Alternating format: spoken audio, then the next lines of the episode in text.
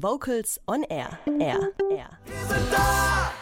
A cappella ist heute das Thema hier bei Vocals on Air. Ich freue mich sehr, dass wir heute zwei Persönlichkeiten in der Sendung begrüßen dürfen, die sich täglich mit A cappella Musik beschäftigen. Zum einen Nina Ruckhabe, Managerin und Sängerin im Jazzchor Freiburg und Gründerin von Ninas Voxbox. Und zum anderen Peter Martin Jakob, Selbstsänger, Ideengeber für A Cappella Festivals und Gründer von Magenta A Cappella, einer Agentur für A Cappella Ensembles. Von beiden wollten wir einmal wissen, wie sie zur A cappella Musik gekommen sind. Mein älterer Bruder hatte zu seiner Kommunion Kassetten von den Prinzen bekommen und die habe ich damals rauf und runter mitgehört und konnte alles mitsingen und ich fand diese ganze Thematik rund um die Thomaner und Knabenchöre total interessant. Und irgendwann hat mir dann eine Freundin im Auto die Wise Guys vorgespielt. Später habe ich dann noch von Maybe Bob und Buster mitbekommen. Und dann war es eigentlich ziemlich schnell um mich geschehen. Und da ich sowieso von klein auf in Chören sang, also bei uns im Dorf schon im Kinderchor war, hatte ich eh einen relativ großen Bezug zur Vokalmusik. Und ja, so bin ich da hingekommen.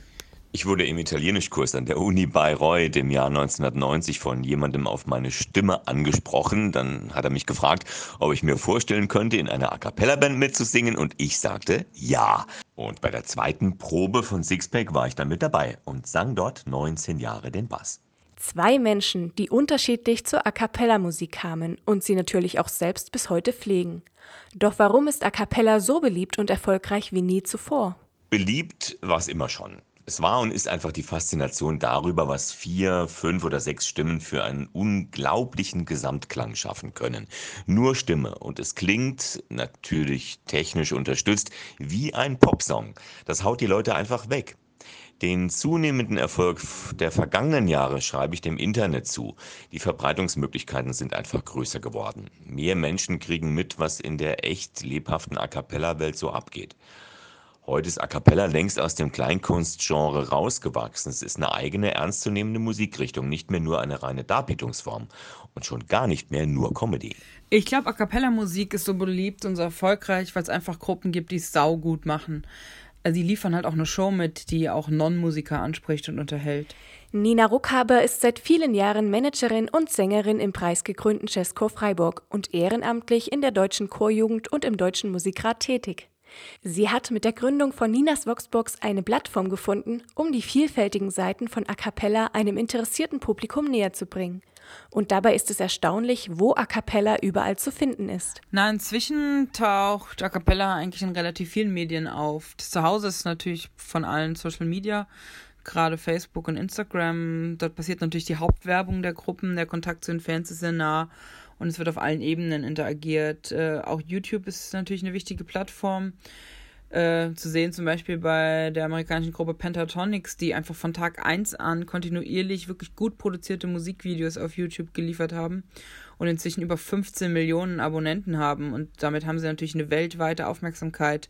Sie haben inzwischen drei Grammys gewonnen und gerade mit Halleluja von Leonard Cohen stellen sie halt das meistgesehenste A Cappella-Video überhaupt auf YouTube. Aber auch im Fernsehen ist die A Cappella-Musik angekommen, zum Beispiel mit der Musical-Comedy-Serie Glee, auch aus Amerika. Und die haben halt über sechs Staffeln geliefert und damit gab es einen riesen Hype auch, gerade bei den musikalischen TV-Fans. Sie haben auch einen Golden Globe mit der Serie gewonnen, also das war schon relativ präsent. Dann natürlich im Kino, Vorzeigeserie oder Vorzeigetrilogie, da vermutlich Pitch Perfect, äh, 2012 erstmalig mit dem ersten Film im Kino, inzwischen mit drei Teilen und ich meine, wer kennt nicht den Cup-Song? Also da ist die Hauptdarstellerin Anna Kendrick, wurde mit dem im Film enthaltenen Becher-Song natürlich weltberühmt. Naja, zu guter Letzt halt die Werbung. Also gerade Werbespots von T-Mobile widmen sich nicht nur selten musikalischen Themen.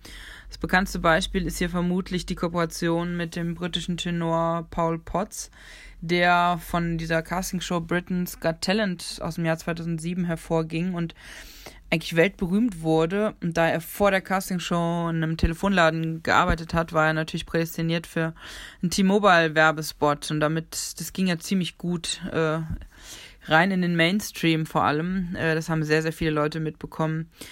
2012 äh, gab es dann noch von T-Mobile einen relativ rührender Viralspot. Es war ein vokaler Flashmob an, am Londoner Flughafen. Und da waren sehr, sehr viele Stars der A Cappella-Szene, ganz vorne ran natürlich die Swingle Singers äh, mit dabei, die das Ganze musikalisch auch aufgebaut haben. Da wurden Fluggäste, die da gerade angekommen sind, irgendwie mit einem ganz, ganz herzlichen Welcome-Song mit dem Slogan Lives for Sharing, also T-Mobile, überrascht. Und das, das geht doch heute auf YouTube noch. Also wenn man sich das anschaut, da äh, ist man sehr schnell berührt. Bei all dem großen Angebot an A Cappella stellt sich natürlich auch die Frage, was kann A Cappella eigentlich im Vergleich zu klassischen Chorformationen besser? Puh, das ist eine schwierige Frage. Also ich glaube, A Cappella-Gruppen sind einfach so ein bisschen griffiger, sind natürlich auch musikalisch genauer.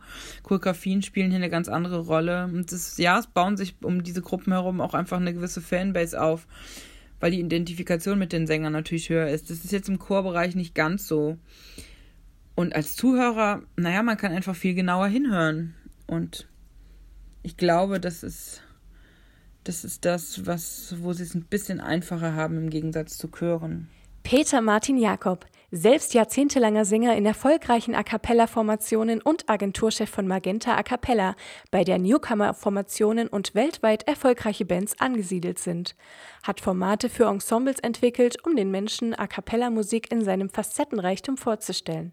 Woran sich Erfolg messen lässt, weiß Peter Martin Jakob. Naja, wie schon gesagt, es ist einfach das Hausgemachte. Fünf Stimmen, geiles Blending, dazu ein adrettes Aussehen, eine fesselnde Performance und schon hast du das Herz der Zuschauer einfach erobert. Aber eine Band muss auch sehr gut organisiert und diszipliniert sein. Es gibt eine Unmenge an Aufgaben, die konsequent verfolgt werden müssen. Festivals und Wettbewerb spornen junge Ensembles an, von ihrer Kunst auch zu leben. Damit man mit dieser Kunst auch erfolgreich ist und Geld verdienen kann, gibt Peter Martin Jakob ein paar Tipps. Ich habe viele Tipps.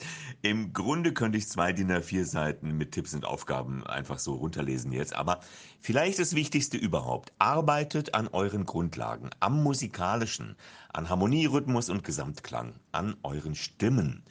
Das ist eure Bank. Die Szene entwickelt sich von Jahr zu Jahr.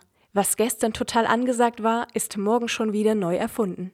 Auch unsere beiden A cappella-Experten sind sich einig.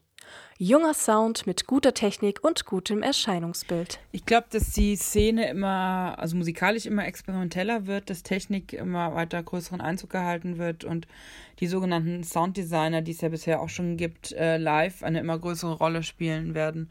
Äh, was die Szene, die Fanszene betrifft, glaube ich, dass die einfach immer größer werden wird, dass die die Fans, die sich irgendwie auf Festivals treffen, die auf Workshops fahren und so immer weiter zusammenwachsen wird und dass sich eigentlich das Ganze auch in der Wahrnehmung, der öffentlichen Wahrnehmung immer mal mehr Richtung Massenmedien bewegt oder Mainstream. Ähm, und so sehr ich das, glaube ich, auch allen Menschen dieser Welt wünsche, dass sie den Zauber dieser Vokalkunst kennenlernen, hoffe ich doch eigentlich auch, dass die Musiker der Szene sich eigentlich nicht an den Mainstream verkaufen und eigentlich kreativ und authentisch und vor allem musikalisch anspruchsvoll bleiben und ja, ihrer Linie treu bleiben. Die Szene wird jünger, jüngere Bands, mehr Pop, mehr Deutsch als Liedsprache auch im Übrigen. Dazu die wachsende Zahl von Popchören. Die Entwicklung wird weitergehen. Ähm, durch den heute möglichen Sound gibt es dann auch eigentlich keine Grenzen mehr nach oben. Die Stimmen klingen im breitflächigen, fetten Pop-Sound. A cappella erfüllt damit Kriterien und Hörgewohnheiten, die man sonst nur von Bands mit Instrumenten kannte. Und soundtechnisch wird A cappella damit äh, ganz einfach salonfähig für Radio und Fernsehen. A cappella Bands werden das Potenzial zum Popstar haben. Vielen Dank an Nina Ruckhaber und Peter Martin Jakob für ihre Antworten rund um A cappella und die Entwicklung der Szene in Deutschland. Und wir hören Gretchens Antwort mit Send My Love.